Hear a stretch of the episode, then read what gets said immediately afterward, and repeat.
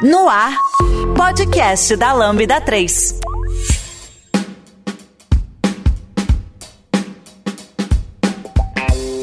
Olá, eu sou a Camila e esse é o podcast da Lambda 3. Hoje vamos falar sobre métricas. Aqui comigo estão Lucas, Renata, Rodrigo. Não esqueça de dar as 5 estrelas no nosso iTunes, porque ajuda a colocar o podcast em destaque. E não deixe de comentar esse episódio no post do blog, e no nosso Facebook, SoundCloud e também no Twitter. Se preferir, mande um e-mail para a gente no podcast lambda3.com.br. E vamos lá! Você já conhece a Lambda 3? Além de sermos uma empresa formada por pessoas apaixonadas por tecnologia, desenvolvemos e entregamos software com qualidade, segurança e inovação que podem ser um diferencial para o seu negócio. Acesse o site lambda3.com.br e conheça mais. Bom, gente, hoje vamos falar sobre métricas, né?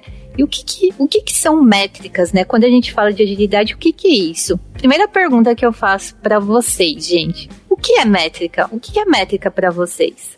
É, a gente ouve muito se falar no mercado né, de métricas, é, a gente vê uma grande dificuldade, ou, as pessoas veem isso sempre com uma grande dificuldade, né? A gente olha sempre para matemática, número, como é que as coisas vão acontecer. É, e a gente também tem uma visão é, muito torta né, disso, de como é que essas coisas acontecem, porque quando você olha para um, um, desenvolvedor ou para uma pessoa que está trabalhando você fala para essa pessoa que você vai utilizar métricas, geralmente essas pessoas elas tendem a, a olhar disso para um lado muito negativo, achando que, que a gente vai utilizar, né, as métricas vão ser utilizadas para medir essas pessoas, né? A gente ouve aqueles velhos indicadores de performance, de, de quantas, quantas tarefas essa pessoa está entregando, quantas atividades essa, essa pessoa fez no mês, né? O, o, famoso funcionário do mês. E na verdade as métricas elas não, não são nada disso, né? Quando a gente olha para as métricas ágeis, a gente está falando para processo, né? Então quando eu, eu, a gente fala em métricas, são métricas do processo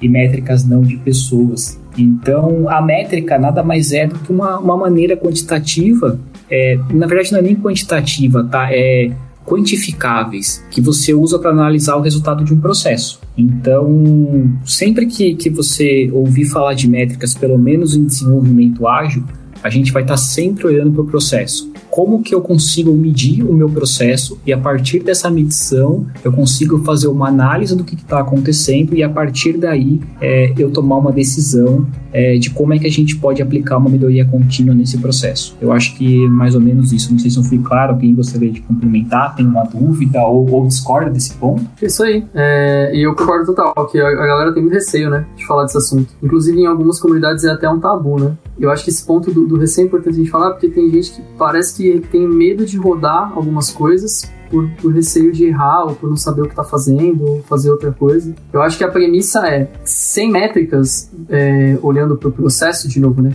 como o Rodrigo falou, você toma decisões baseada em, baseadas em, simplesmente em sentimento, em ideias, em ideais, em não sei, em coisas que passam pela sua cabeça e que um dia podem ser verdade e no dia seguinte podem ser mentira.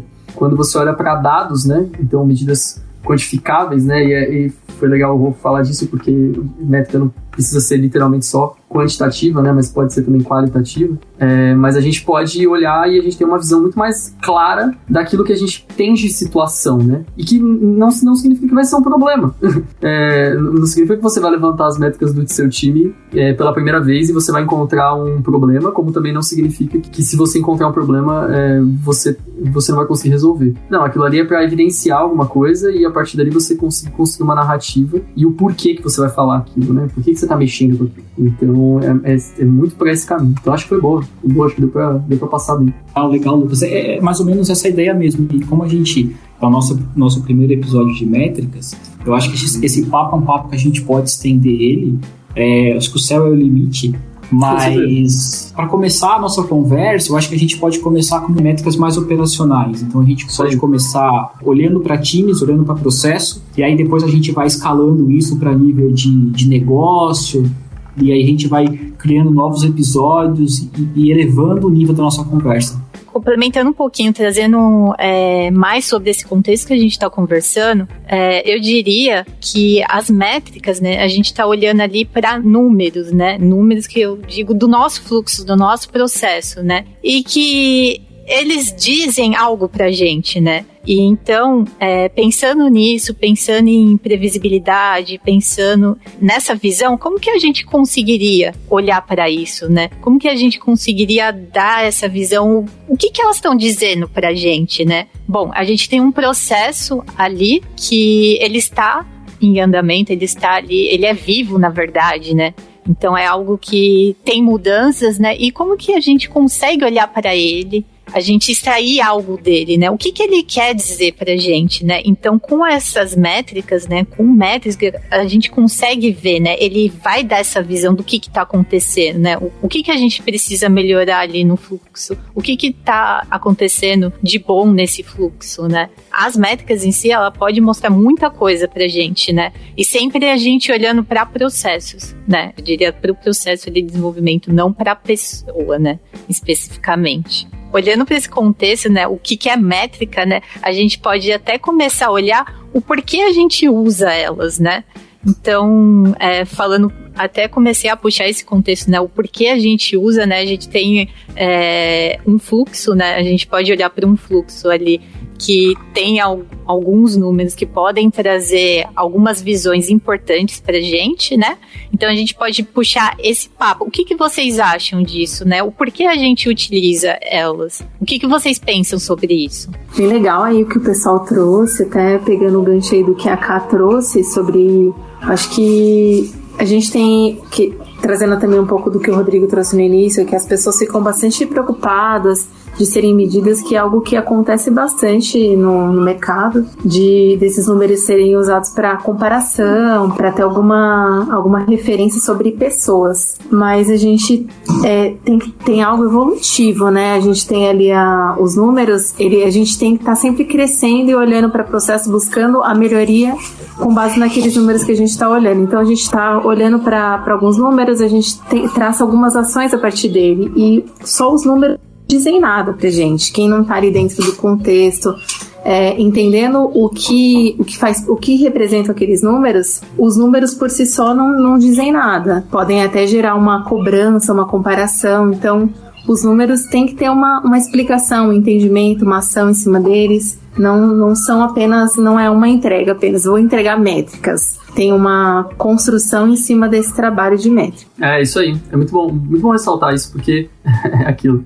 tem gente que usa pro mal, né? Então não usa pro mal, é, usa pra melhorar, usa pro bem. É, olha para isso como, uma, como algo que você consegue, é, acho que primeiro de tudo, trazer a galera para perto e mostrar, porque de, de, de verdade, assim, você levantar métricas sozinho ou sozinha e não compartilhar com ninguém do seu time. E depois isso, isso na verdade, ser compartilhado numa reunião onde, é, falando hierarquicamente, tem pessoas de cargos mais altos ou etc ou clientes e por aí vai, sem que as pessoas tenham visto ou que elas possam conversar sobre, também é um problema. Então usem pro bem, né? Começa daí. E, e eu acho que é muito esse contexto que a, que a Rê trouxe, assim. É, também a gente tem que tentar ao máximo deixar claro por que, que a gente tá levantando aquilo, né? Então, pô, a gente tá levantando para tentar entender o processo e, como a Camila falou, ver o que, que o processo fala pra gente. Tá, mas então o que, que ele tá falando, né? Tipo, é isso. Então, tentar nas apresentações mostrar para as pessoas o quanto que. o que, que aquilo quer dizer, porque senão é, pode ser um, um, PowerPoint, um PDF, pode ser qualquer coisa, um Excel, que chega na vista de alguém que não tem contexto nenhum e aí começa a surgir um monte de outros problemas de cobrança e, e querer entender e comparativo entre times e por aí vai. Então, é, entra numa outra pegada que não é o objetivo.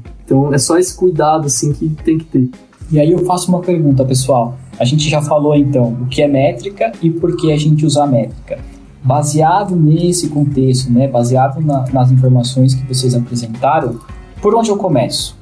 Né? Por onde a gente começa? Como é que a gente começa a pensar em estruturar as métricas? Como é que a gente é, cria um processo onde a gente vai ter a confiança das pessoas e a transparência de que os nossos números eles são é, fiéis e eles representam né, a nossa realidade, a realidade do processo. Como, como que vocês imaginam que a gente pode começar?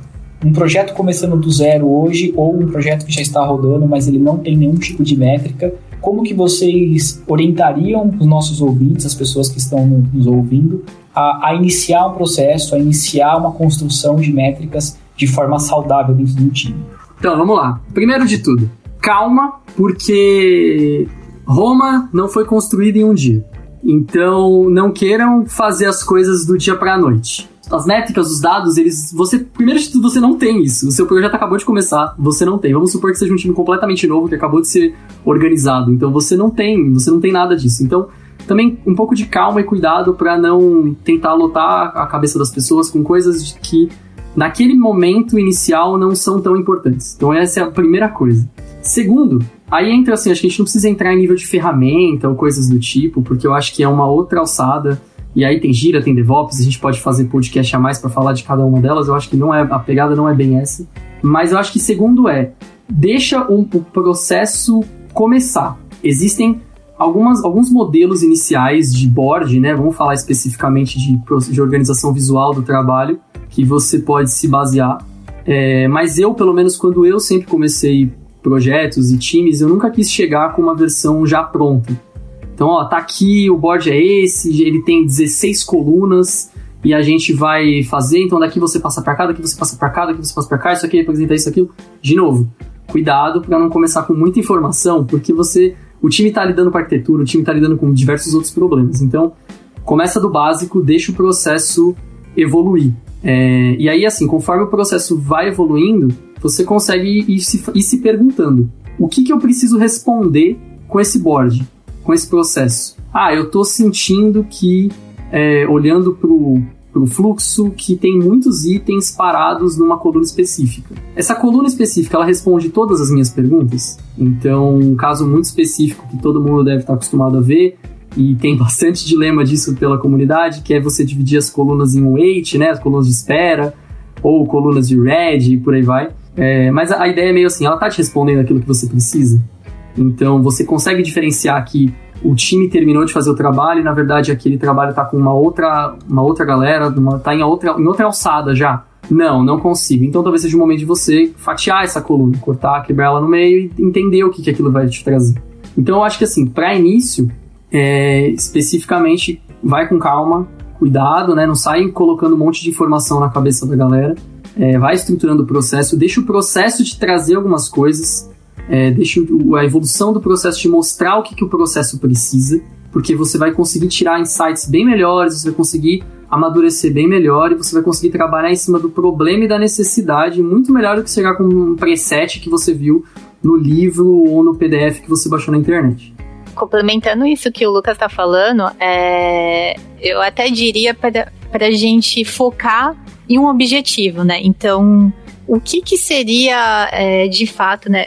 Não sei se através de uma retrospectiva com, com todos envolvidos ali no projeto, ou fazer esse levantamento sei lá, numa conversa mesmo, precisa ser algo muito elaborado, mas a gente conseguir mer mergulhar é, nessa questão do objetivo. Vamos primeiro é, traçar um objetivo para a gente conseguir é, extrair algum tipo de métrica e a gente ver se está fazendo sentido para o projeto, para o processo, para o time. E aí seria o primeiro passo. Mas para a gente conseguir até. Beleza, agora a gente tem aqui é, um objetivo, a gente sabe o que, que a gente quer extrair, a gente tem uma métrica específica, mas assim, sendo um projeto novo ou um projeto que já está em, em andamento, principalmente para o projeto novo, a gente precisa de bagagem. A gente precisa que a gente tenha é, as informações para a gente conseguir extrair isso, né? Então não adianta é, a gente falar de métricas, já extrair uma métrica ali numa primeira, sei lá, numa sprint zero, numa primeira sprint ali. É muito pouco contexto, sabe? Que a gente vai ter sobre isso, né? Não, se, não vai ser tão assertivo assim, questão de, olha, o, o processo ali, o fluxo está dizendo isso pra gente. Será que isso é assertivo nesse momento? Se a gente está no início de um projeto, pode ser que não, pode ser que a gente está vendo, sei lá, num projeto a gente começa olhando assim para a estrutura de desenvolvimento. Então a gente está vendo algo que lá para frente não vai ser tão visível assim. Será que vai refletir essa esse mesmo trabalho com regra de negócio. Então, olhando para as métricas em si, a gente tem que ter um pouco de bagagem para a gente iniciá-las, sabe? Então, é um contexto que é primordial para a gente. Temos que fazer isso. Temos bagagem, já temos um, um objetivo. Vamos começar de algo mais sólido para a gente? Beleza, vamos. Então, a gente consegue ali traçar algumas ações, né? Então, acho que, complementando isso que o Lucas falou, acho que a gente conseguiria é, ter algo, né? Como que a gente consegue usar, mapear ali essa questão de métricas. Legal, Carl. O que eu ia comentar também, disso que vocês estão trazendo, que eu acho que é interessante, quando a gente inicia um projeto, não, não conhece ainda, é um time novo, a gente ainda tem muita coisa para aprender, mas a gente tem ali uma expectativa da, da pessoa que, que tá aguardando por aquilo de um trabalho a ser feito, que a gente ainda não sabe o quanto cabe, qual a velocidade, mas existe ali um, um, uma conversa inicial para ver o, qual vai ser o primeiro trabalho a ser entregue para a gente começar a sentir qual que vai ser o ritmo de entrega desse, desse time. Então, nesse primeiro momento, que existe essa expectativa, a ideia é ter um. Qual é a menor coisa possível que a gente consegue entregar, que seja algo importante, tentar buscar algo que, que caiba dentro daquele período de trabalho. Vamos definir duas semanas de trabalho, uma semana, um mês de trabalho. Qual que será aquela a interação daquele time? Quanto que o time acredita naquele momento, com base no que aquele time conhece, que cabe dentro daquele período de trabalho? Pode ser que, num primeiro momento, aquele, aquela estimativa não seja assertiva, porque é algo novo, a gente ainda não conhece, mas nesse, acho que é, que é uma coisa muito importante no início, da gente saber qual é a expectativa, como a Camila trouxe, qual é a expectativa inicial e tentar buscar algo que, que entregue algo importante para o nosso cliente e com base nisso a gente ter também os combinados. Estamos iniciando, a gente ainda não tem algum parâmetro, a gente ainda não consegue extrair alguma informação de velocidade, sendo que a gente ainda não iniciou o projeto. Mas é válido a gente ter ali uma expectativa do que, que a gente vai olhar e ter esses combinados com, com os envolvidos. Vamos olhar para esses pontos. O que, que a gente precisa olhar? A gente quer. Nosso objetivo é a gente chegar com esse item até o ambiente de produção. Esse, esse nosso primeiro momento, a gente vai fazer uma entrega em determinado ambiente que ainda não é produção, mas qual que é a nossa expectativa? Até onde a gente quer chegar? Então, nesse primeiro momento, acho que dá pra gente ter esses combinados. Ao invés de, de ter uma receita mágica de, ah, o time tem tantas pessoas, vai trabalhar tantas horas, é uma pessoa mais experiente ou menos experiente, tentar ter esses combinados num primeiro momento. Ainda complementando mais um pouquinho, né, o que a Rê também trouxe, né, é, a gente também tem a questão do, do tempo ali, né? Quanto tempo que a gente precisa ali começar a medir, né? Então, olhando para isso, a gente precisa de um período, como ela disse, né? Esse combinado com as pessoas ali que estão alinhadas ali no projeto. Se, também é importante a gente olhar para isso, sabe? O que, que seria esse período? O que, que a gente está olhando? Enfim, né? E aí, já deu as cinco estrelas no iTunes pro podcast da Lambda 3? Vai lá! Eu, eu agora vou me pôr numa posição de contraponto aqui do, da nossa conversa e vou trazer o seguinte questionamento. Então, eu estou entendendo que no início do projeto, então, a gente não gera métricas, certo? Então, no início do projeto, a gente vai trabalhar porque a gente entende que é algo muito mais abstrato, a gente está se conhecendo, construindo time, inventando backlog, priorizando backlog, e aí a gente ainda não consegue é, ter uma, uma dimensão, capacidade de esforço, e aí eu vou me colocar na posição de cliente e, como todo mundo sabe, existem algumas perguntas que os clientes fazem é, do dia zero de projeto. Em quanto tempo você me entrega isso? Né? Em quanto tempo a funcionalidade A fica pronta? É, em quanto tempo o MVP, em quanto tempo a onda do MVP fica pronta? São coisas que a gente precisa responder para o cliente. A gente não pode olhar para o cliente e falar assim: não, vem aí que eu vou rodar minhas métricas três meses e aí na quarta ou quinta sprint eu vou ter uma ideia, uma dimensão de mais ou menos como as coisas funcionam. E aí a gente sabe que existem N pormenores nesse caminho que a gente vai desde histórias mal escritas, né, que a gente não consegue estimar direito, isso impacta diretamente no, no número da métrica, E aí eu queria trazer esse contraponto para vocês, que é, é, como que a gente lida com isso? Assim, se, se a gente está afirmando que a gente não gera métricas nos, nos primeiros momentos de projeto, né, na famigerada sprint zero, né, que não existe. É, como que a gente, como que vocês se organizam como time para responder esses questionamentos dos clientes, né, para dar essas respostas para os clientes? É, e principalmente se a gente pegar um projetinho curto, vamos imaginar que a gente pega um projeto de três meses, é, como existem vários cenários. É, quer dizer que um projeto de três meses ele não vai ter métrica, ou ele vai ter métricas quando eu entregar meu projeto, quando eu for assinar meu termo de aceite da minha entrega lá do projeto final, eu chego para o cliente e falo, ó, essas são as métricas do seu projeto. E a gente está indo contra tudo esse, a nossa abertura, né, o nosso papo, que é aplicar a melhoria contínua e evoluir o processo. Então, como que vocês veem isso? É uma boa pergunta, viu, Rodrigo? Porque é, realmente é, é, a expectativa do, do cliente, saber é, quando eu vou ter algo, quando eu vou ter esse meu problema resolvido. E de alguma forma a gente precisa responder essa pergunta. É, a gente ouve às vezes, né, de que é, na agilidade não tem prazo.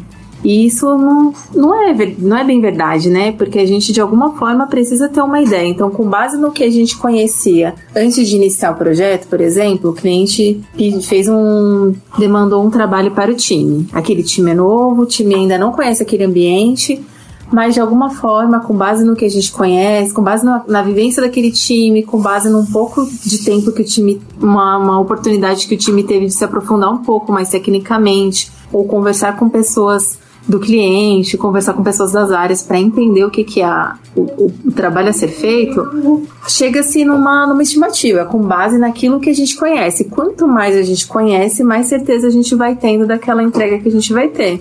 Então, inicialmente, a gente tem a ideia de um, um trabalho a ser feito e de um determinado tempo para entregar. Então, em três meses, um projeto de tiro curto, vamos entregar esse, essa determinada funcionalidade para você. E aí, conforme o trabalho inicia, o time percebe que é mais complexo, que tem mais coisas, uma história de repente virou uma outra feature. Então o trabalho vai aumentando. O trabalho do time é olhar para a priorização e ver o que realmente, qual é o mínimo, qual é o trabalho mais importante a ser feito para entregar o valor para o cliente. Inicialmente, gente, o time tinha uma ideia de entrega, de trabalho, e conforme o trabalho o, o time foi entregando, gente, o time conheceu outras, é, outras coisas que são importantes para mais importantes para atingir aquele objetivo, entregar e chegar naquele objetivo esperado mais rápido. E mesmo surgindo outras coisas no período de três meses, o time conseguia entregar, atender a expectativa do cliente, ter o aceite do cliente do trabalho que foi feito. Mas no início precisa sim ter alguma ideia com base no que o time conhece. Mas fica bem distante. Quanto mais a gente conhece, mais certeza a gente vai tendo. Sim, então a gente está falando que é, quando a gente começa um trabalho, e aí a gente existem técnicas que a gente pode utilizar, mas vamos imaginar que a gente está utilizando uma Inception, onde a gente consegue identificar lá prioridade, né, o valor para o negócio e esforço. E aí, a partir daquele esforço que a gente identifica técnico, que a gente fala, olha, isso aqui tem um esforço baixo, médio e alto, baseado nesse esforço, é, nesse esforço baixo, médio e alto, a gente sabe mais ou menos quanto tempo é um alto, quanto tempo é um médio, quanto tempo é um baixo. Nessa estimativa inicial, é lógico, né, que tem o quanto menos a gente conhece, mais a gente erra na estimativa, isso é 1,5%, duas vezes, né, duas vezes a gente erra na estimativa, de acordo com as informações que a gente tem, baseado nisso, a gente faz uma estimativa inicial do projeto. E aí a gente não está falando de métricas, a gente está falando de uma estimativa inicial. Então, só para o pessoal deixar claro é, é, aqui o ponto que a gente está, a gente sim, existe uma estimativa inicial no começo do projeto que não tem nada a ver com métricas. Beleza? Todo mundo concorda? Estamos na mesma parte? Excelente, Rodrigo. Exatamente esse ponto. É, a estimativa é importante para traçar, para direcionar o time, para alinhar as expectativas e conforme as coisas forem acontecendo, a gente ter essa essa proximidade, transparência com o cliente, de entender o que mudou E aí sim a gente começar a olhar para as métricas, mas Ficou, ficou claro, ficou, o ponto que você trouxe ficou, ficou bem claro, foi bem legal. É, eu vou, vou ser um pouquinho mais. É, mais provocativo também. Eu, eu acho que assim, ó, tem um, existem, existem dois momentos, né? Primeiro que existem coisas, né, que você pode fazer, práticas que você pode tomar, que nem o Rodrigo falou. É, na verdade, o fato de você ter um cliente que está insatisfeito com a entrega que você está fazendo, não significa que você levantar a métrica vai te ajudar, tá? Começa daí. Porque, na verdade, pode ser que você só te, esteja indo para o caminho errado e esteja demorando para entregar porque as histórias estão grandes, ou. E aí, falando de história, que é um outro nível, mas é mais ou menos nessa linha. Então, na verdade, não significa que as, levantar métricas naquele momento seria é, iria resolver o seu problema. Quando eu olho para início de projeto, e eu já tive alguns, algumas conversas é, assim com com stakeholders e por aí vai. Quando você não tem métrica, de novo, você vai em cima disso que o Rodrigo falou, a Renata trouxe também, de basicamente você estimar é, em cima de uma, de uma experiência de vivências antigas que pode ser feita em cima de um time que nunca se viu, nunca codou junto, é, nunca trabalhou naquele projeto, não conhece, não faz ideia do que está acontecendo. Eu gosto de pensar e tentar explicar para o cliente assim, eu, a gente tem que ter uma margem óbvia de segurança entre gente falando de gordura e etc, mas eu acho que não é nem essa linha. Mas o ponto é assim, qual mentira você quer ouvir?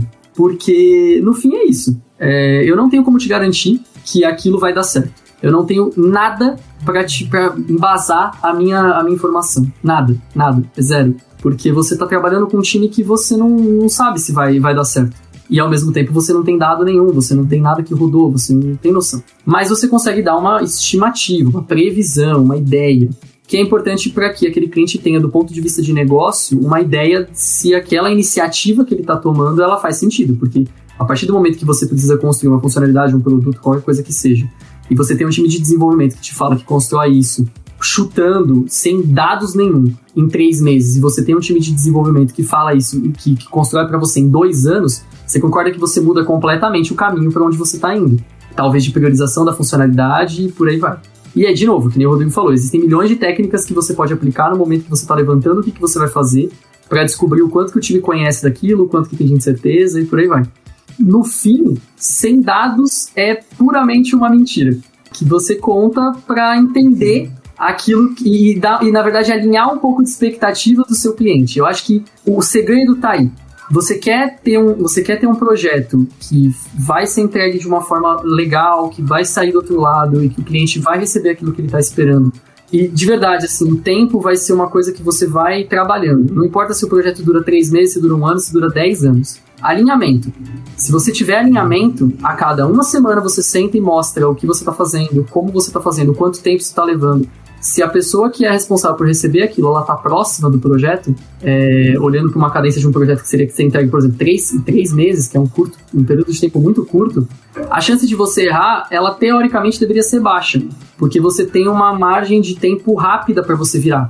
E, e aí começa aquilo de você ter que entender e tentar cada vez mais é, melhorar o seu processo, e aí entra naquele conceito de você está fazendo o mínimo, você está de fato entregando o que seria o menor possível para você validar a hipótese que o seu cliente levantou? Você tem uma. Qual a maturidade do seu time em relação a, a desenvolvimento? Será que as pessoas não estão pensando em problemas demais, assim, é, lá na frente, que nesse momento não estão acontecendo? Então entra em outros, outras frentes, que não é o objetivo, que não é a ideia, mas que a gente tem que, tem que pensar. Então, no fim, é isso. Assim, só em resumo, de novo, né, eu acho que é, existe a estimativa inicial, mas de fato você só vai conseguir trabalhar com porcentagem, etc. E, de novo, não é certeza, porque no mundo do software a única certeza é a incerteza. É, você não vai conseguir cravar na pedra que você vai entregar naquela data, mas você começa a aumentar a sua porcentagem de chance, baseado nas coisas que você tem. Então é puramente isso. Legal. Então a gente já entendeu que toda essa parte de estimativa a gente vai tirar fora da nossa conversa. Isso pode ser até um outro podcast onde a gente pode trazer é. como construir isso. Boa. A gente também vai tirar fora toda essa parte de é, Sprint Zero, né? Que a gente chamando aqui de Sprint Zero, mas a gente sabe que ela não existe. Toda essa parte de setup, de configuração, de arquitetura, a gente vai tirar tudo isso fora. Então, tiramos tudo isso fora, o projeto começou. Começo a medir. Em que momento eu começo a medir e como eu começo a medir? Em que momento eu vou conseguir colher os resultados para começar a, a, a tomar decisões baseadas em dados, baseado na informação? Na minha visão, na primeira, na primeira interação. Você já começa a medir. Você não precisa guardar duas, três, quatro, cinco. Você já vai ter um número de como está o seu processo naquele momento. Na segunda interação, você vai ficando mais assertivos ali do que, que é a realidade. E a cada vez a gente, a cada interação a gente vai tendo mais certeza de qual que é a, o ritmo de entrega, de quais são os possíveis gargalos, mas na minha visão, a partir da primeira entrega a gente já consegue sentir isso. Legal, Rei. Hey. Então a gente tem que começar a medir o quanto antes. Sim. Legal, legal. De novo, assertividade é algo que você discute. Então você não pode confiar 100% naquilo. Mas você tem dados. Eu acho que podem te mostrar algumas coisas vamos ver o que, que pode te trazer, né? Então vai depender muito do cenário que você está vivendo, a nível de time, de, de projeto, de várias coisas. É, de novo, como eu falei lá atrás, quando o Rodrigo comentou do cenário de como você começa, né, onde você vai e tudo mais. Eu acho que só toma cuidado para não deixar o processo muito gigante é, nesse início já. Então, existem algumas métricas e depois a gente vai fazer mais episódios para falar especificamente, talvez, sobre cada uma, se fizer sentido. Mas olhando especificamente para a lead time, por exemplo, já é uma métrica que você consegue ter uma base do quanto tempo que aquilo levou versus o quanto de chute de estimativa o time tinha dado. E se você quiser brincar olhando para outros frentes, como Planning Poker ou T-shirt, né, a nível de estimar as histórias, se aquilo fez sentido ou não considerando que você já teve uma entrega na primeira sprint, que às vezes também não é o que acontece. Você vai ter que esperar um pouco para pelo menos você ter, ter uma entrega, né, para poder olhar para aquilo. Então é por aí. Eu acho que sim, faz sentido você olhar para isso. De novo, só alinhamento. Deixar claro que não, ainda não tem uma porcentagem muito confiável, mas que já faz sentido porque podem levantar, pode trazer insights que, que podem ajudar bastante. E conforme o que o Lucas falou, né, de interação por interação, que seja de sprint por sprint, a gente vai ganhando mais, na verdade a gente vai amadurecendo mais esse trabalho, né? O time vai ganhando maturidade, ele vai entendendo é, o que está acontecendo, né? O processo em si é, vai trazendo a visão para gente e a gente vai deixando mais sólido todo esse trabalho de métricas, né? Então, eu diria que isso vai ficando mais algo mais robusto. E eu acho que a gente fala muito também dos, das três sprints, três sprints, três sprints, porque existe muito esse conceito dentro da, da comunidade. Provavelmente quem já leu e foi um pouco atrás, tem gente que fala muito sobre isso, né? Pô, pega, espera três iterações para poder falar e você ter um pouco mais de assertividade. Mas, de novo, a gente não está falando de possibilidade, a gente está falando de assertividade. Não significa que você não precisa, você não precisa olhar para as outras. Ou você precisa esperar ter três para poder começar. Não, não é isso mas você tem mais assertividade, então você consegue ter mais bases de dados para de comparação, que de novo são embasadas em cima de todas as técnicas de escrita de história e priorização que você está fazendo, porque não adianta nada você ter três sprints só que você entregou uma história só. Boa sorte para fazer a comparação. É, é, tudo isso é muito em conjunto com outras coisas, mas é nessa linha, só para dar um contexto um pouco maior de que provavelmente muita gente, quando, quando as pessoas forem ler blogs, etc., normalmente as pessoas falam, ah, guarda três interações, e aí falando em quantidade de tempo, um mês e meio, dois meses, dependendo do, do time do projeto. Tá, legal. É, geralmente o pessoal costuma falar, né, assim, é, eu não sei se é, é uma regra geral, mas falando matematicamente, é, existem alguns números que a gente trabalha com médias, né? Então, uhum. por exemplo, você vai captar um capacete do time, geralmente você utiliza uma, uma média móvel, né? A famosa média móvel agora, Exato. em tempos é, de pandemia, todo, todo mundo, mundo passou conhece. a conhecer. Né? Exatamente, né? a Globo Mas Exato, né? A Globo ensinou a média móvel para muita gente. Pro Brasil, é isso. Então, essa média móvel, a gente fala uma média móvel dos, das últimas três sprints de capacity, por exemplo. Então, a gente vai pegar a velocidade das últimas três sprints, e aí, se eu comecei na sprint 1, 2 e 3, eu pego a média dessas três eu vou ter um capacity do time um valor médio. E aí, quando eu vou para a quarta sprint, eu desconsidero a primeira sprint, pego o, val o valor da segunda, terceira e quarta sprint, gero uma média e tenho um novo capacity do time. Então, quando a gente fala de ter um, um, range maior né, de interações, é justamente para a gente conseguir trabalhar com esse valor médio. E aí, pessoal, é, eu entendo quando o Lucas fala de a gente não, não complicar muito o processo e, e, e começar a medir isso, porque isso vai começar a nos instigar a números, a, a, a ir atrás da informação. Eu posso trazer um exemplo que pode acontecer o seguinte: é, vamos imaginar que a gente está medindo um tempo é, de um fluxo, tá? E vamos imaginar que é um fluxo simples. Um fluxo que você tem uma coluna do a fazer, do fazendo e do concluído. E aí vamos imaginar que você sabe exatamente o tempo que esse item ele fica na coluna do a fazer, o tempo que ele fica no fazendo e o tempo que ele fica no concluído. E aí esse fluxo, você soma todo o tempo dessas colunas e esse tempo ele dá um tempo de 18 horas, por exemplo. Aí nessas 18 horas, o cliente olha para você e fala assim: quanto tempo esse item ficou em desenvolvimento? Aí você vai falar, olha, esse item aqui baseado nas minhas colunas, ele ficou é, 12 horas de desenvolvimento. Então quer dizer que as outras 6 horas, ou ele, ele ficou no a fazer, porque a coluna de concluído a gente não conta tempo, né? Uma vez que o item fechou. Então ele ficou 6 horas no a fazer. E aí o cliente chega e fala assim, tá, mas o que, que engloba essa coluna no desenvolvimento? Aí você fala, olha, no desenvolvimento aqui tem é, o desenvolvimento, tem o teste local, tem o teste integrado, tem o processo de deploy. E aí o cliente fala assim: ah, tá, então quanto tempo você demorou para homologar? Quanto tempo o PO demorou para homologar? Quanto tempo demorou o deploy? Porque pode ser que o desenvolvimento demorou só duas horas e a homologação demorou 10 horas. Então você já sabe, então você vai ter que começar a refinar o seu processo. E aí, quando eu falo refinar o processo, é o que o Lucas falou. Vamos começar devagar com um processo simples e vamos gerar esse número. Esse número, ele vai gerar questionamentos. A partir dos questionamentos, a gente começa a evolução do nosso fluxo. Então, se o cliente falou, olha, quanto eu quero saber quanto tempo o item fica em homologação. Para eu saber essa informação, eu preciso voltar lá no meu board, criar uma coluna chamada homologação e fazer que o, a, a história, né? Vamos representar aqui por um post-it, o post-it passe por essa coluna. Então, fique o tempo ali que ela está homologando e depois ela seja movimentada para o finalizado.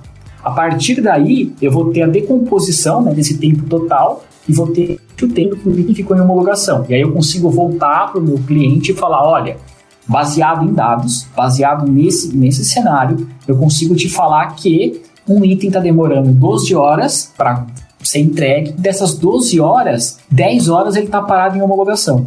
Então, ou seja, a sua coluna de homologação, o que o PO está homologando é um gargalo para o fluxo. Então, se você quiser que o time entregue algo mais rápido, é muito melhor a gente olhar para o nosso gargalo, que é a homologação, e colocar o nosso esforço de trabalho nessa coluna de homologação, do que você querer fazer uma microgerência das pessoas e querer que as pessoas trabalhem mais, querer que as pessoas virem noite trabalhando. Porque o, percebe que o problema não está nas pessoas no desenvolvimento, o problema está na homologação. E aí a gente consegue abrir a discussão. Será que a gente não consegue melhorar nosso processo de DevOps?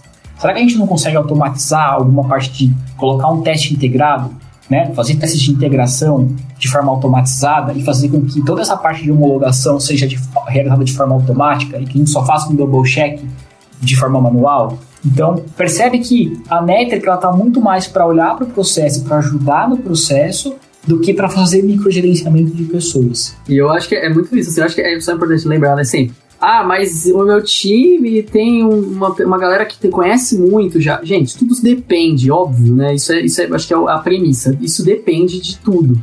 Se você tem um time que já conhece, que já tem conceito, que já trabalhou com isso, é óbvio que não tem problema você começar com um processo um pouco mais avançado. Mas a ideia da, da gente aqui é tentar mostrar do básico, né?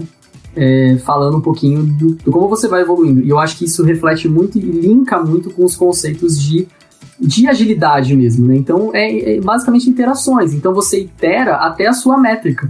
Você itera o seu board. Por que, que você tem que iterar só a história? Por que, que você itera só software? Você está iterando seu board. Você fez uma versão do board com quatro, três colunas, só que você percebeu que não fazia sentido. E aí você foi lá e colocou mais, do, mais uma. E aí você foi lá e depois colocou mais uma. Se você fosse esperar para colocar seis colunas, o tempo de. a curva de aprendizado do seu time, que não conhece nada, vamos partir dessa premissa, ia ser gigante. Você ia demorar mais para estruturar e, e entrar naquele processo de, de assim, o quanto que você ia demorar para colocar isso no ar, até começar a medir. E às vezes, o mais engraçado é isso. Por isso que eu falo sempre: espera o processo te trazer algumas coisas. Porque às vezes você monta tudo isso, faz tudo perfeito, deixa um fluxo detalhadinho, consegue responder em cada etapa quanto tempo que cada item demora e o cliente nunca te faz essa pergunta. É, é isso. E assim, não é que ele nunca te fazer a pergunta, você não vai levar esse dado, não vai instigar essa pergunta. Não é isso, mas talvez naquele momento não seja aquilo que você tem que estar tá olhando. Então, é, é, isso. Então, só cuidado com esse tamanho né, desse processo. Então, esse exemplo que o Rodrigo deu foi perfeito.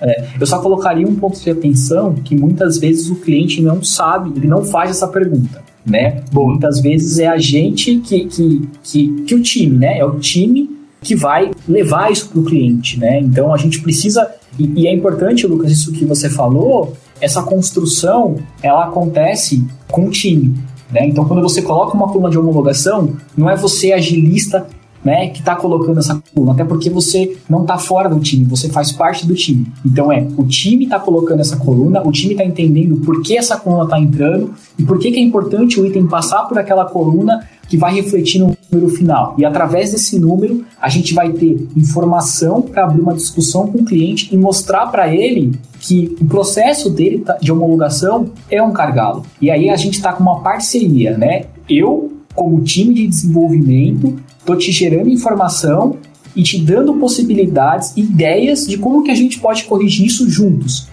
Porque o importante para a gente não é o desenvolver o software, o importante para a gente é colocar software funcionando em produção. E para colocar software funcionando em produção, eu tenho que passar pelo processo de homologação.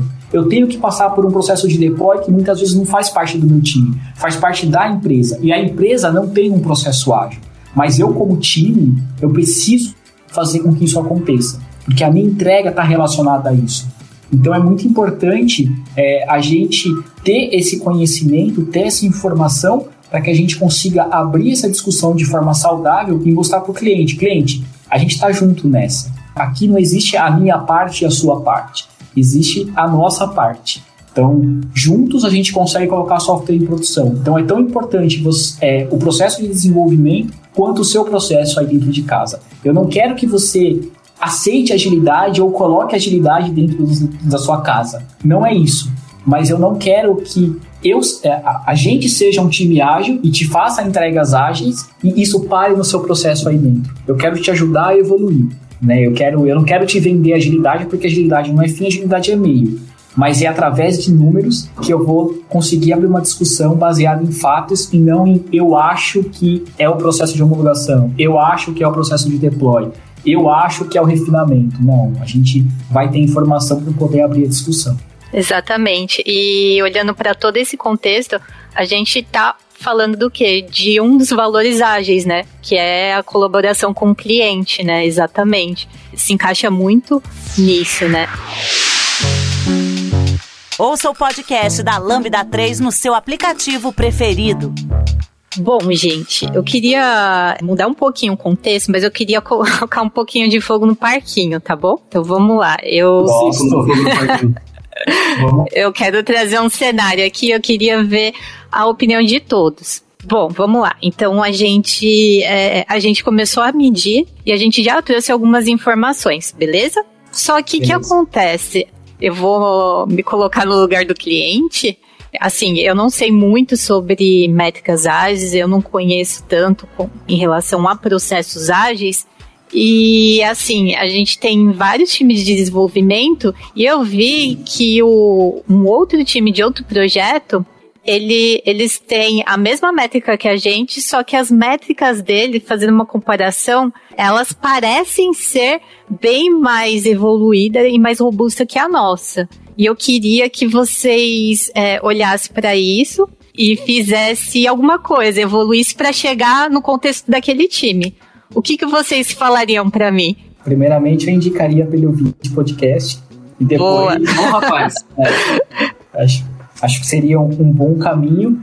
E acho que a resposta, cá, é muito do que a gente falou logo no começo do, do, do episódio, que a métrica é uma métrica de processo, não de pessoas, né? Então, times, a gente não se compara a times, né? Não, não existe isso, porque são pessoas diferentes, são contextos diferentes, são projetos diferentes, podem ser tecnologias diferentes. Então, é, podem até ser tecnologias iguais, pode ser o mesmo projeto, mas se forem grupos de pessoas diferentes, backlogs diferentes, não se compara. Poderiam ser pessoas iguais, projetos iguais, sabe? Times iguais, as mesmas pessoas. Não tem como se comparar, porque a métrica não foi feita para comparar pessoas. A métrica ela foi feita para comparar processo. Existe aquela famosa frase que métricas é, é, moldam comportamento. Né? Por que isso?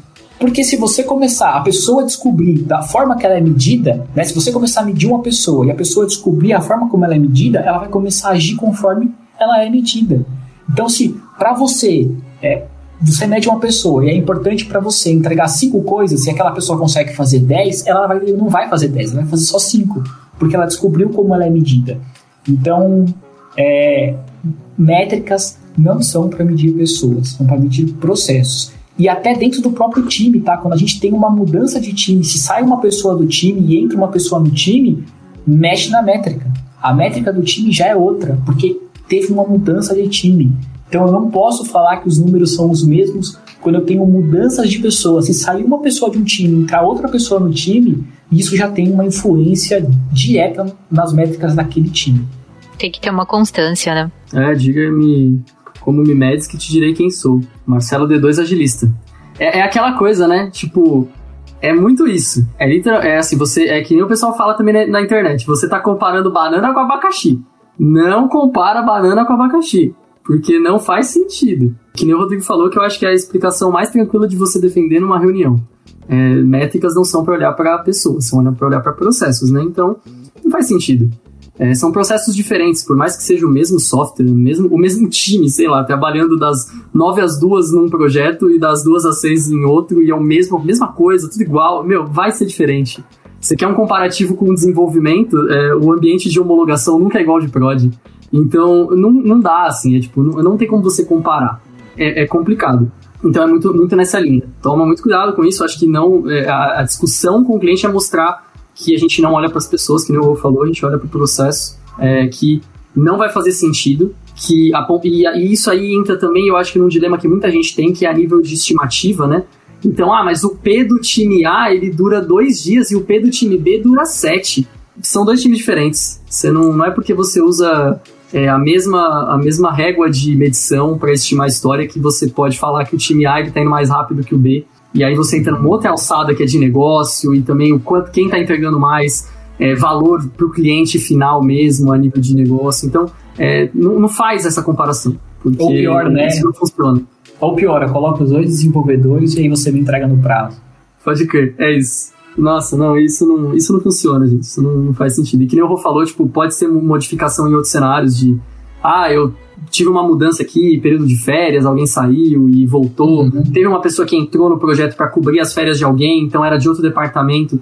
Isso tem impacto, e de novo, sim, você sim. só começa a mexer em previsibilidade e, e, confiança, e confiabilidade, assim, quanto que a sua métrica começa a te dar confiança. Então, pô, você, você tem um time que tá a sete, vamos falar de sprint, a sete sprints junto, trabalhando, todo mundo junto, no mesmo cenário tudo mais, você tem uma uma previsibilidade e uma confiança. Você teve nesse time de sete, de, de sete sprints, é, eram quatro pessoas, dessas quatro, três saíram, entraram três novas, você concorda que você até pode olhar, continuar olhando para a métrica que você estava, mas assim, aonde você não pode faz. confiar naquilo? Você sim, sim. É. Então, não faz mais sentido. Não faz mais sentido. Então, assim, não que você tenha que jogar tudo fora quando muda uma pessoa do seu time, mas você tem que ter alinhamento, mostrar que saiu e que aquilo vai ter impacto e que a gente precisa de novo voltar a construir, ter cadência e começar a conversar. Normalmente é mais fácil quando muda menos gente, porque você já tem um time todo mais maduro, olhando pro processo, e as pessoas já estão acostumadas. É isso, assim, não, não compara banana com abacaxi, gente, pelo amor de Deus.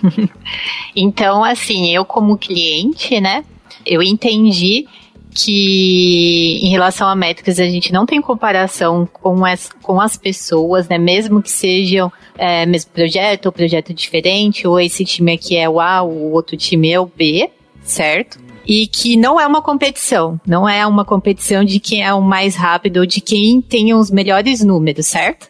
Com certeza. Falou Muito obrigada. O que eu acho que que é mais importante, né, a gente olhar, né, quando a gente tem essa, esse pedido que não é raro, né, de comparar times e comparar pessoas, entender por que, que esse time entrega mais rápido. Vamos tentar entender, vamos fazer igual esse outro time que, que, que entrega que entrega mais rápido. O que, que é entregar mais rápido? Até trazendo o gancho aí do que o pessoal já falou antes. É, não é só entregar o código, é entregar software funcionando. É a nossa medida de progresso. Então, o que, que a gente pode fazer para esse time entregar mais rápido? Quais são os problemas que esse time encontra? Gargalos? De, tem dependências de outros times? Entendo, olhar para o processo e aí assim a gente conseguiria identificar como entregar mais rápido. Mas não porque que um time entrega mais rápido do que o outro. Pode ser que a gente tenha ali problemas diferentes que um time encontra e o, e o outro time lida de uma forma diferente. Mas vem bastante, já vi algumas vezes dessa questão de vamos aumentar o time então.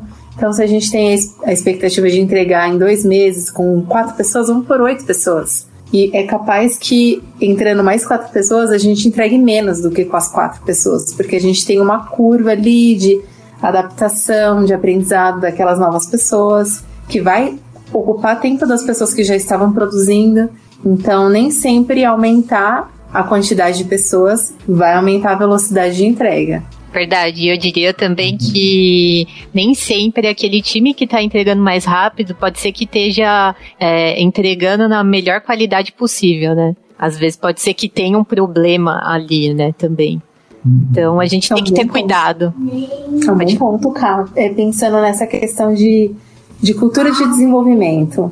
Porque às vezes a gente tem uma, uma cultura de desenvolvimento de software diferente de outro time. Então, acho que um ponto importante a considerar também no momento, né, para uma pessoa que faz gestão, a cultura de desenvolvimento de cada time, porque cada time pode trabalhar de uma forma diferente. Então, o que, que é importante para determinado time é olhar para testes, olhar para qualidade de software, e aí para outro time não segue a mesma não tem a mesma cultura de desenvolvimento e a gente não está conseguindo, é impossível, mesmo que a gente tenha times da mesma, como o pessoal comentou, de é, pessoas com o mesmo nível de conhecimento, níveis parecidos de conhecimento, que já trabalhem, já estão acostumados com o produto. Mudou o time, aquelas pessoas não estão acostumadas a trabalhar juntas. Legal. Eu queria só pontuar que acho que, como a gente falou, é importante. Eu vou trazer uma situação que eu já, que já aconteceu comigo então a gente está falando de números, né? E a gente sabe que números sobre tortura, eles falam qualquer coisa. Ah, então é bem que a gente prezar sempre pela transparência, né? E, e entender, trazer o cliente com a gente e mostrar para ele de co como que isso é gerado, né? Porque eu já tive situações onde a gente chega num cliente e mostra para ele que, por exemplo, o gargalo dele era o processo de homologação, onde representava mais de 80% do tempo total de entrega, e o cliente olhar e falar assim: eu não confio nessa informação, sabe? Essa, essa informação para mim é manipulada, sabe? Você tá jogando a favor da, da sua empresa e, e, é, e é isso quando na verdade a gente tem uma parceria e a gente estava tentando identificar um problema e abrir uma discussão sobre como a gente poderia melhorar o processo do cliente. Então eu acho que trazer o cliente muito para próximo da, da gente é, é, importante, sabe, para que a gente evite ter esse tipo de, de ou de sabe de questionamento do que a gente está tá fazendo. É um ponto realmente que acontece com uma certa frequência, né, dessa de questionar os dados, né, de o que, que aquela informação representa, é uma informação que é nova, né, para as pessoas, mas quando a gente está olhando para isso, não é a pessoa jurista olhando para isso, é o time olhando para isso, é o time atualizando o board corretamente. É, o time acompanhando, porque de nada adianta a gente mostrar que é, mostrar uma informação sendo que o time atualizou o board só no momento que, que determinado item foi para produção. E aí a gente não tem ali uma não é uma verdade o que a gente está mostrando então a gente começa esse trabalho olhando discutindo isso com o time não a pessoa gerista levando e apontando o dedo para ninguém, realmente traduzindo e ajudando o time a compreender o que que esse trabalho, do, o que que atualizar o board, o que essa preocupação do time com os números representa. E aí com isso a gente vai ter, vai conseguir influenciar o mostrar até essa transparência que o Rodrigo comentou com o cliente, falar, olha, tá aqui, a gente tem certeza disso, porque o time está atualizando corretamente. A gente está acompanhando dia a dia o nosso. É, exatamente. E pelo que a Renata e o Rodrigo trouxe, a gente pode dizer que a gente, mexendo com métricas, mexendo com esse processo, a gente tem que entender que não é o agilista, né? Mas sim o time como um todo, incluindo o cliente, o time. Porque é deles também, né? Não é só nosso, é de todo mundo. E isso reflete no processo do projeto, num processo que todo mundo utiliza, né? Então é nosso. Então fazer com que todo mundo se, sem, é, se sinta dono daquilo vai trazer a sua real importância, vai mostrar ali para as pessoas como que é importante aquele processo, o quanto que a gente evolui como um todo, né? Então é fazer isso, né? É fazer com que essas métricas sejam nossa, né? Nossa no sentido de cliente, time e também da pessoa agilista, né? É, é nosso, não só de uma pessoa específica. O cliente também faz parte do time. Então, mostra como você faz. Basicamente, ah, eu não acredito que essa história ficou tanto tempo parada em tal coisa. Então, vou te mostrar de onde que eu tiro essa data. Eu tiro essa data daqui, a gente vê como é que funciona e tudo mais. Falando um pouquinho de ferramenta, por exemplo, o Azure é, Boards, ele te dá o histórico inteiro da, da movimentação, se você quiser. Então, é aquilo. Mostra, assim, que não é uma coisa do nada. Porque eu também acho, assim, me colocando um pouquinho na posição do cliente, você chega com um PowerPoint cheio de gráfico e fala que o problema está no processo de homologação, ou seja, né, que o problema está do lado dele, também é difícil, né? É complicado. Porque, o que que é? Também se, se coloque, né, tem empatia, né? Se coloca do lado dele e pensa que se fosse alguém olhando para você com um gráfico, ele trazendo um gráfico, você fala, não, o problema está no processo de desenvolvimento você não ia gostar. Sim. Então. E onde está o chefe dele na frente dele. Exatamente. Então, é. assim, é, tem um pouco de empatia, né? De, de primeiro ter alinhamento com ele antes, né? Pra, se vai estar o chefe dele, de que, meu, a gente vai ter que conversar sobre isso na frente do seu chefe e como é que a gente vai lidar. Então, é um pouco de política nessa hora, né? De ter as pessoas perto e por aí vai. Mas mostrar o que, está acontecendo, assim, meu, no fim, é, as métricas, elas não é, elas não contam mentiras nunca. A não ser que você puxe errado, mas, mas é, é a nível, a nível, a nível é, prático, né? Pensando no jeito certo de fazer, é, não, não, tem muito, não tem muito como ela te contar uma, uma mentira. É, então, meu, tá aqui, ela entrou nessa data, ela saiu nessa data e foi isso, assim, durou esse tempo. Você quer que eu faça o quê? Você quer que eu, eu fale para você que não durou esse tempo porque você vai ficar mais feliz se eu falar para você que durou 30 dias? Ou durou 20 dias? E na verdade não, durou 60? É uma questão sua, assim, do quanto que você quer aceitar aquilo. É, mas tá aqui, eu tô te mostrando. E é assim que eu faço para levantar, e é assim que eu vejo como tá acontecendo. Então, isso começa a embasar um pouco. É, não, não entre também numa reunião com uma premissa de que, tipo, não, eu vou mostrar isso aqui, eu já ganhei a reunião e tá tudo certo. É, eles vão entender, todo mundo vai bater o olho já vai entender. Não, explica um pouco do que você faz, como você faz para as pessoas também é, verem que não é só um processinho simples, né, que tem uma, uma, base teórica por trás, que você tem que olhar, tem que pensar, e, e também para entender que assim, você não tira do nada, né, que existe, um, existe uma necessidade de um processo mesmo manual, das pessoas moverem as coisas, é, todo um controle de configuração aí falando de tecnologia, né, e de, de sites de board, por aí vai. É, isso começa a, é, a fundamentar muito aquilo que você está falando, a ponto de cada vez mais a pessoa começar a entender que realmente faz sentido, né? Que não é tipo, ah, não, surge com um número aqui e eu tô te falando que você tá errado.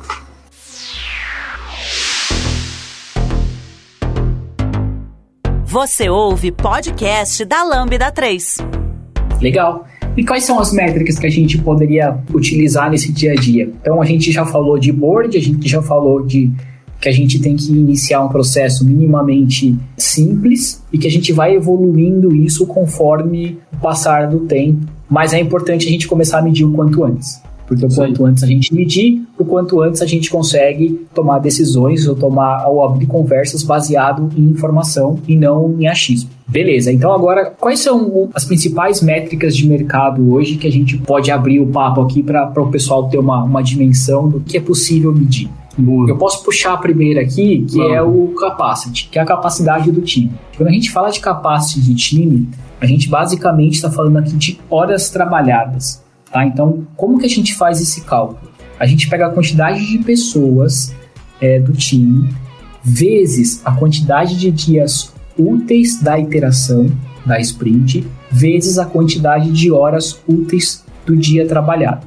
Então vamos pensar assim que a gente tem time de cinco pessoas, tá? E esse time de cinco pessoas, ele trabalha numa sprint de 10 dias úteis, sendo que eles, eles trabalham 8 horas por dia. Então a gente vai ter 5 pessoas vezes 10 dias úteis vezes 8 horas. Então a gente vai ter uma, uma capacidade de 400 horas para esse time nessa iteração, tá bom?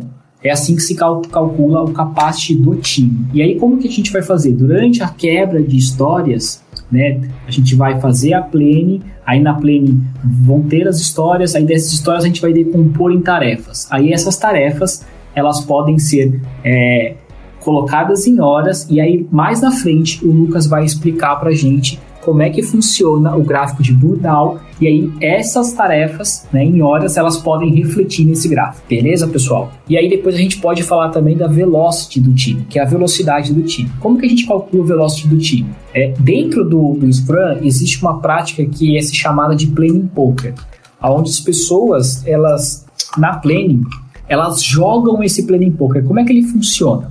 É como se fosse um baralho mesmo, tá? E com cartas que elas seguem uma sequência, e essa sequência ela é uma sequência de Fibonacci, é, que nada mais é do que são números. É, esses números eles, eles seguem uma lógica, tá? E aí eles variam, pode variar de 1 até 13 e assim por diante, até 100.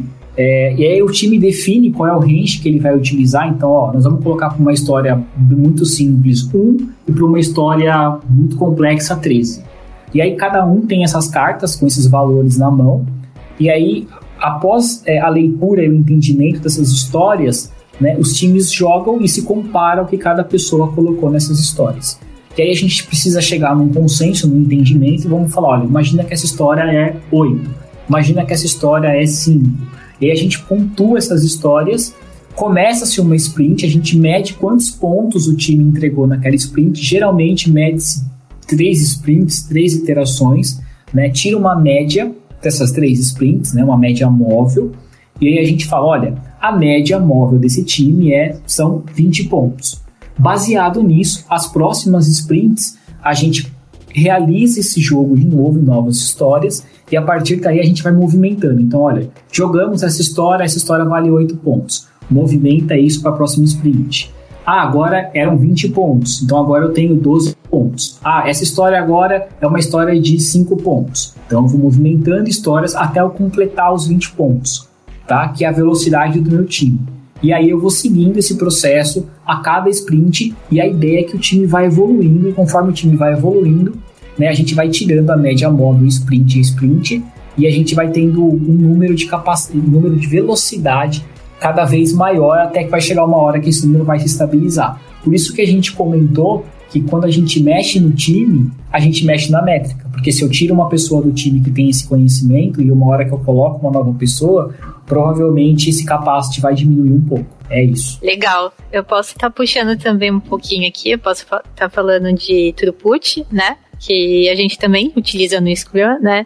Eu diria que o throughput seria, assim, para deixar mais simplificado, seria um pacote de tarefas que a gente está olhando ali é, para tarefas que foram finalizadas em um espaço de tempo, né? Então a gente define ali um, um período. Normalmente, se você, é, a gente pode olhar ali em questão de semanas, então uma semana, duas semanas, e a gente olha ali quantas tarefas foram finalizadas, né? Quantas histórias que seja, olhando até para Scrum, foram fi finalizadas naquele espaço de tempo, né?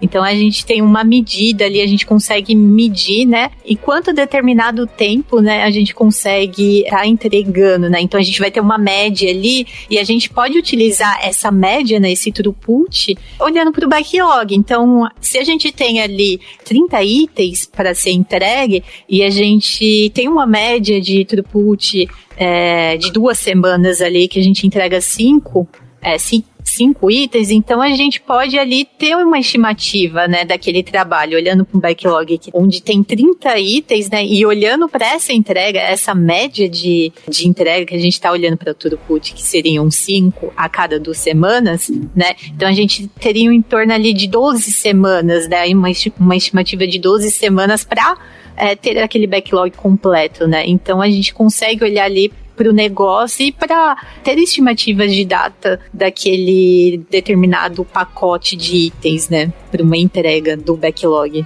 Outra métrica que provavelmente muita gente já ouviu falar é relativamente simples de você montar, tá? Tem ferramentas que ajudam bastante nisso, mas é relativamente simples se você quiser fazer na mão, que é o burn down. É muito mais usado para times Scrum, né? Então, basicamente, você tem uma quantidade de. E aí depende muito de, do como você quer fazer. Tem gente que usa burn down olhando para tarefas, então de, dentro daquela iteração, daquela sprint, você tem 50, 60 tarefas que quando que cada tarefa, sei lá, de cada 10 tarefas seriam para uma história, as outras 20 são para outra história. Então, as histórias são divididas em tarefas e o burnout tá olhando para as tarefas, ou você pode olhar para as histórias também, depende muito do cenário. De, varia muito de projeto para projeto e de que, do que, que você quer olhar.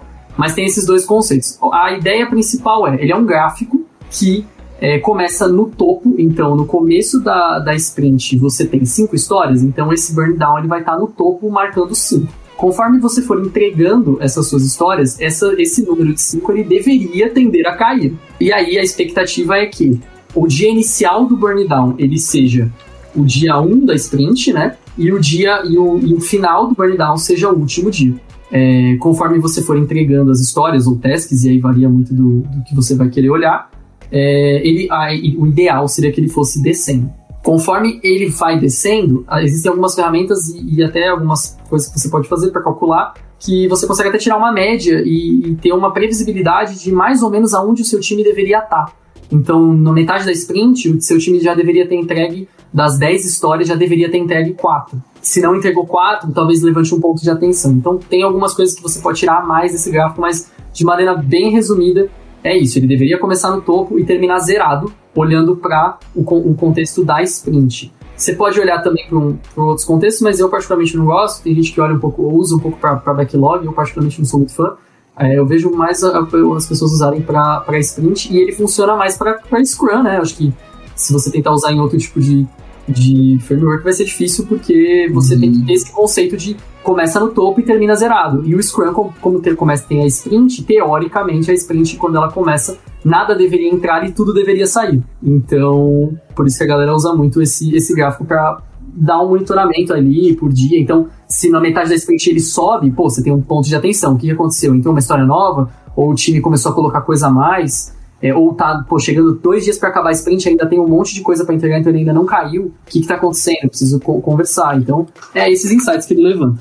É, a gente analisa ali a saúde da sprint, né? Exatamente. Beleza, o próximo que a gente pode falar é o burn-up. O burn-up, ele é a mesma explicação, né, Lucas, que você é. deu. Então, a diferença do, do, do burn-up para o burn-down é que acontece o seguinte, quando a gente tem, vamos imaginar o eixo Y e o eixo X. Então, lá no eixo Y, a gente vai ter a quantidade de histórias que a gente tem no, no backlog a serem entregues. E no eixo Y, a gente, desculpa, no eixo X, a gente vai ter um, um tempo, né? Uma timeline. E aí a gente Sim. percebe nesse, nessa, nesse tempo que está tá, tá, tá decorrendo o quanto de histórias estão sendo entregues. E aí a gente vai vendo a evolução. Então você tem que ter uma curva ascendente né, que começa lá olhando para o eixo no eixo inferior, essa linha ascendente ela tem que ir subindo até você chegar no seu total de itens que você tem no backlog. Então você pode traçar uma linha no, no eixo Y, né, que é o topo, lá no topo você vai ter, por exemplo, 80 itens a serem entregues. E aí, conforme essa linha né, do, do eixo X ela vai ascendendo, você está vendo o quanto próximo você está chegando desse topo, desses 80 itens que você tem no backlog. Então, é uma maneira de, de o PO é, e a do próprio time também é, ver a quantidade de itens que estão sendo entregues é, ao, ao, longo do tempo e, e o quanto falta para a gente chegar no, no, no, resultado final, né, no produto final do backlog. Boa, isso aí, versus o quanto o backlog está crescendo também, né? Dá esse insight Exato. bem legal. É, você consegue também. Para de crescer, né? Exato, você consegue também, numa linha do tempo, saber que né, o projeto começou com 80 histórias e agora está com 300 histórias. É, e aí, entendeu? Boa. É, e aí você consegue é, ter, ter esse papo, né? Abrir essa discussão para falar, olha, o backlog está crescendo, então logo o projeto está crescendo, logo a data de entrega deveria ser alterada também. Ser alterada, exatamente. Bom, é, vamos falar de uma outra, né? Que é o Cycle Time. Ela é mais utilizada em Kanban, né? E o, e o próprio nome dela diz o que, que ela é, né? Quando a gente está falando de Cycle Time, a gente está olhando ali por um ciclo de produção, por um ciclo, né, um determinado espaço de tempo, né? Então, é, falando sobre isso, né, o que, que seria um, cycle time, né? O que, que é essa métrica, né? O que, que a gente olha, né? Olhando para o projeto, né? A gente está falando quanto tempo uma tarefa, né? Ela leva para ser feita, né? Só que o cycle time, a gente ali no time, né? A gente conduz isso. Por quê? Porque a gente vai olhar ali é, em que momento a gente vai começar a extrair isso, né? Será que faz sentido a gente extrair ali quando a história é criada, né? Quando ela tá ali no backlog, né? Que ainda não foi refinada para a gente é, conseguir medir esse tempo, né? Que ela passa em cada coluna, né? Ou se a gente consegue olhar ali para um determinado espaço de tempo. Então a gente está olhando ali para ah, é, agora a gente entrou para uma nova sprint, então ela passou por uma coluna que a gente está falando que é, são itens que estão na sprint, são itens que já estão é, acordados entre o cliente né, e o time, e que a gente vai traçar e vai começar o desenvolvimento, né? Ou também olhar para isso, né, puxando ali para o desenvolvimento em si. Toda vez que eu puxar uma história para desenvolvimento, eu quero ver quanto tempo ele, ela leva, né, para ser é, finalizada. Então, quero ver quando que ela é, é passada para desenvolvimento, quanto tempo ela leva ali no teste, quanto tempo ela leva para ser homologada, né? Então a gente define esse ciclo, né? Quando que eu quero medir esse espaço, é, esse determinado espaço de tempo ali, né? E qual, e qual coluna, qual fase a gente precisa olhar, né? E é isso, né? A partir do momento que a gente define, né, qual que é o, esse status que a gente quer olhar, né, esse cycle time, a gente começa a medir, né, o quanto tempo aquela tarefa ela passou para ser desenvolvida até sua finalização. Eu não sei se vocês também querem complementar um pouquinho dessa visão de cycle time, podem ficar à vontade também. Legal, cara. Então, o cycle time ele, ele é a diferença entre o momento que a tarefa é considerada em progresso, né, no momento que ela entra em progresso, e aí progresso de desenvolvimento, até o momento que ela é colocada no seu estado final. A tarefa movimentou ela para progresso até o momento que ela é considerada o seu estado final, ela é considerada o cycle time. E aí o lead time é analisar o tempo ciclo de uma tarefa total, desde a criação até a finalização. Então, quando a gente fala de lead time, é desde o momento que ela foi criada até o momento que ela foi para o seu estado final, e cycle time é do momento que ela entrou em progresso até o seu estado final. E a gente pode disso tirar até um outro tempo, que é o, o, o reaction time, que é o tempo de reação dessa tarefa. Que aí a gente pode falar que esse reaction time é o intervalo de tempo desde a criação dela até o início do trabalho. Então a gente sabe exatamente o tempo que ela entrou no backlog até o momento que ela começou a ser trabalhada é o tempo de reação. Como tem, tem algumas, algumas empresas também que estão começando a tirar muito o customer lead time, né, que falam. Sim, que é o tempo sim. desde lá da ideação, do processo de discovery e tudo mais, até chegar na mão do cliente que tem isso, né? Se parar para pensar o quanto que ele ficou esperando, né, para receber. No fim, é. a gente que tá dentro do processo pra gente é, nossa, tudo muito claro, daqui a pouco tá na mão e tal. Mas o quanto que isso teve de, de custo, né, de espera e por aí vai. E aí entra em outras frentes, mas é, é por aí. Eu acho que é só, é só legal a gente falar que, normalmente, quando as pessoas vão estudar cycle time, o conceito principal de cycle time é isso que a Ká falou, assim, é, é, um, é o tempo de um ciclo, assim, você escolhe um ciclo e, e, e metrifica ele ali e vê quanto tempo uhum. ele tá levando. Uhum. É, mas existem algumas coisas na, pelo, pela comunidade, principalmente do desenvolvimento de software, em que quando você fala cycle time, entende-se já de, por padrão que é o tempo que é, a história, né, o item ficou em desenvolvimento, e aí às vezes em homologação junto. Então, basicamente, o tempo que o time gastou para poder fazer aquele item de fato. Então aí desconsidera isso que o Rodrigo falou, que essa, essa, essa etapa de espera, né? De, de reação, para pegar esse, esse item. Desconsidera também se tem às vezes um tempo de deploy que não está na mão do time, seria em uma mão de outra pessoa. Então, basicamente, quando você olha para a comunidade, a galera tenta olhar mais para isso. Então, é só para quando o pessoal ouvir, for estudar, não vê esses termos e fala, nossa, mas cycle time então é só de dev. Não, tanto que tem gente que chama de cycle time dev e o, e o, e o mas o contexto mesmo, o conceito é cycle time. Então, na verdade, é o tempo de qualquer ciclo, né?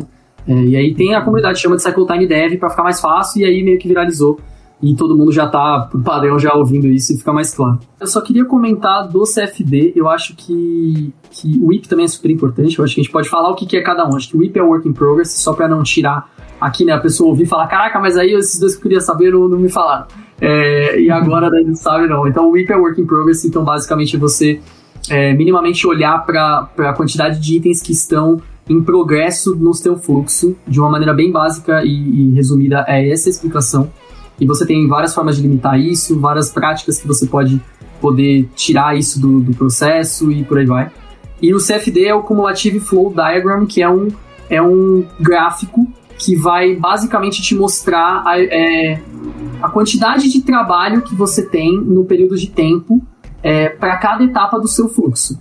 Então, ele é um gráfico cumulativo, né? Então, por isso que ele tem esse nome, porque ele vai uma linha vai sobrepondo a outra, e aí ele vai te mostrando pela distância dessas linhas o quanto que você tem de itens, por exemplo, em homologação, o quanto você tem em uma, uma coluna de desenvolvimento, por exemplo, e por aí vai. Eu queria comentar um pouquinho desse gráfico, que ele é muito legal para quem está começando e tem uma, uma, uma plataforma ou uma ferramenta que consegue dar isso.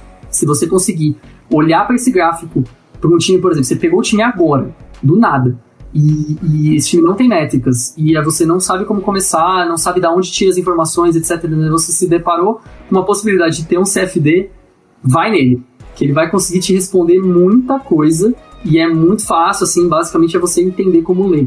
Tem vários, vários posts em vários blogs, a K21 tem bastante post falando sobre isso, tem livros disso, são só de CFD, então a gente pode até colocar uns links aí sugeridos para procurar. Então ele ajuda bastante no, no, também no começo, assim, quando principalmente você está pegando um time que você não conhece, do nada você caiu de paraquedas e precisa saber mais ou menos o que está acontecendo, ele ajuda demais. E, mas eu acho que é isso, acho que dando um overview por todas as métricas que a gente pode utilizar de uma maneira bem resumida, né, galera? Tipo, acho que é isso, assim, né? Aí a gente pode depois ir entrando em cada uma delas e talvez até separar o que, que faz mais sentido olhar para Scrum, o que faz sentido olhar para Kanban, o que, faz sentido olhar para Scrumban, né? Que tem muita gente que usa também. Legal, legal. É legal que até o, o, CFD, né, Lucas? A partir dele você consegue descobrir lead time, cycle time, cycle time tudo. É, o IP. Então, a partir de um gráfico você consegue ter essas respostas é, então é, é bem legal. Se você já tiver uma ferramenta que consegue te disponibilizar o CFD, com uma análise bem feitinha sobre esse gráfico, você já consegue responder o cliente sobre Muita cycle coisa. time, lead time, work in progress do time. Então é um gráfico bem legal, assim, para iniciar métricas é um gráfico bem legal. É muito completo. A gente fala muito da ferramenta porque se você for montar na mão, se você está começando, ou mesmo que não esteja, é meio, meio treta, assim, você precisa ter meio bastante, alguns dados, tem que manjar um pouquinho, se for no Excel, tem que manjar um pouco do Excel. Mas a, tem, a maioria das ferramentas monta, tem várias coisas gratuitas aí que consegue te dar, então é, é bem, é bem tranquilo de, de puxar. E hoje Legal. essas ferramentas que a gente é, utilizam, né, para estar tá gerenciando ali os, os projetos, né, ela já tem muito disso, né, a gente consegue utilizar ali. Bom, gente, então a gente já passou vários contextos, a gente já trouxe é, várias situações, né, e vários tipos de métricas que a gente pode utilizar, né, e para a gente fechar esse podcast, né, até diria com um gostinho de quero mais, né, que com certeza a gente pode detalhar mais especificamente cada tipo de métricas, né, qual seria a conclusão de cada um? O porquê, o porquê a gente está é, utilizando métrica, o porquê utilizar. O que, que vocês diriam para as pessoas? Bom, vamos lá, cá, para a gente encerrar o nosso papo aqui. Eu acho que o ponto que fica é pontos principais. Então, a métrica ela deve ser sempre utilizada para medir processo, né, um processo de melhoria contínua e nunca para se medir pessoas, se comparar times. Eu acho que esse não é o intuito e se você está fazendo isso, você está fazendo isso é, de uma forma, eu não diria errada, mas eu não diria de uma forma não tão boa. É, é importante que o time zele por esses números, zele pelo board, zele pela qualidade da informação, porque vai ser baseado nessas informações que a gente vai conseguir estimar né, é, e, e, e, dar segurança para o cliente do nosso processo. Então é muito importante que o time esteja totalmente engajado nisso e que a gente viu diversas métricas né, de uma forma né, superficial e que utilize a métrica que melhor se adaptar ao seu processo, sabe? Se você só tem o capacity ou você só tem o velocity e isso é suficiente para você, utilize isso. Não se preocupe com outras métricas. Como o Lucas comentou, é, faça isso de forma interativa e incremental. vá utilizando conforme a sua necessidade, estude o que você precisa, esqueça o restante, que eu acho que a chance de sucesso é muito maior do que você ficar colocando um monte de métricas, um monte de número, fazendo um processo gigantesco, querendo ter milhões de informações e no final você vai acabar se confundindo com o número e não vai passar segurança para o cliente, segurança para o time ou segurança para quem está lendo essa informação, tá? Então eu acho que esses são os pontos principais. E valeu, pessoal. Foi muito bom estar aqui com vocês. Boa, isso aí, tamo junto. E, meu, se tiverem dúvidas, qualquer coisa do tipo, manda no blog, a gente responde, procura a gente no LinkedIn. A gente gosta pra caramba de falar sobre o assunto e ajudar as pessoas também que estão começando ou que já estão na área e que querem trocar uma ideia, então chama a gente. Uhum. E, e, podem também trazer é, sugestões, né? É, de, de pautas para a gente discutir. Se vocês acham, ou se vocês olham para outros tipos de métricas, a gente pode criar um podcast, né? Levantar mais esse assunto e disseminar aí com todo mundo, tá, gente? Show. É isso aí. Valeu, gente. Fechou. Valeu, pessoal. Obrigado. Valeu. Tchau, tchau, gente. Valeu. Uh!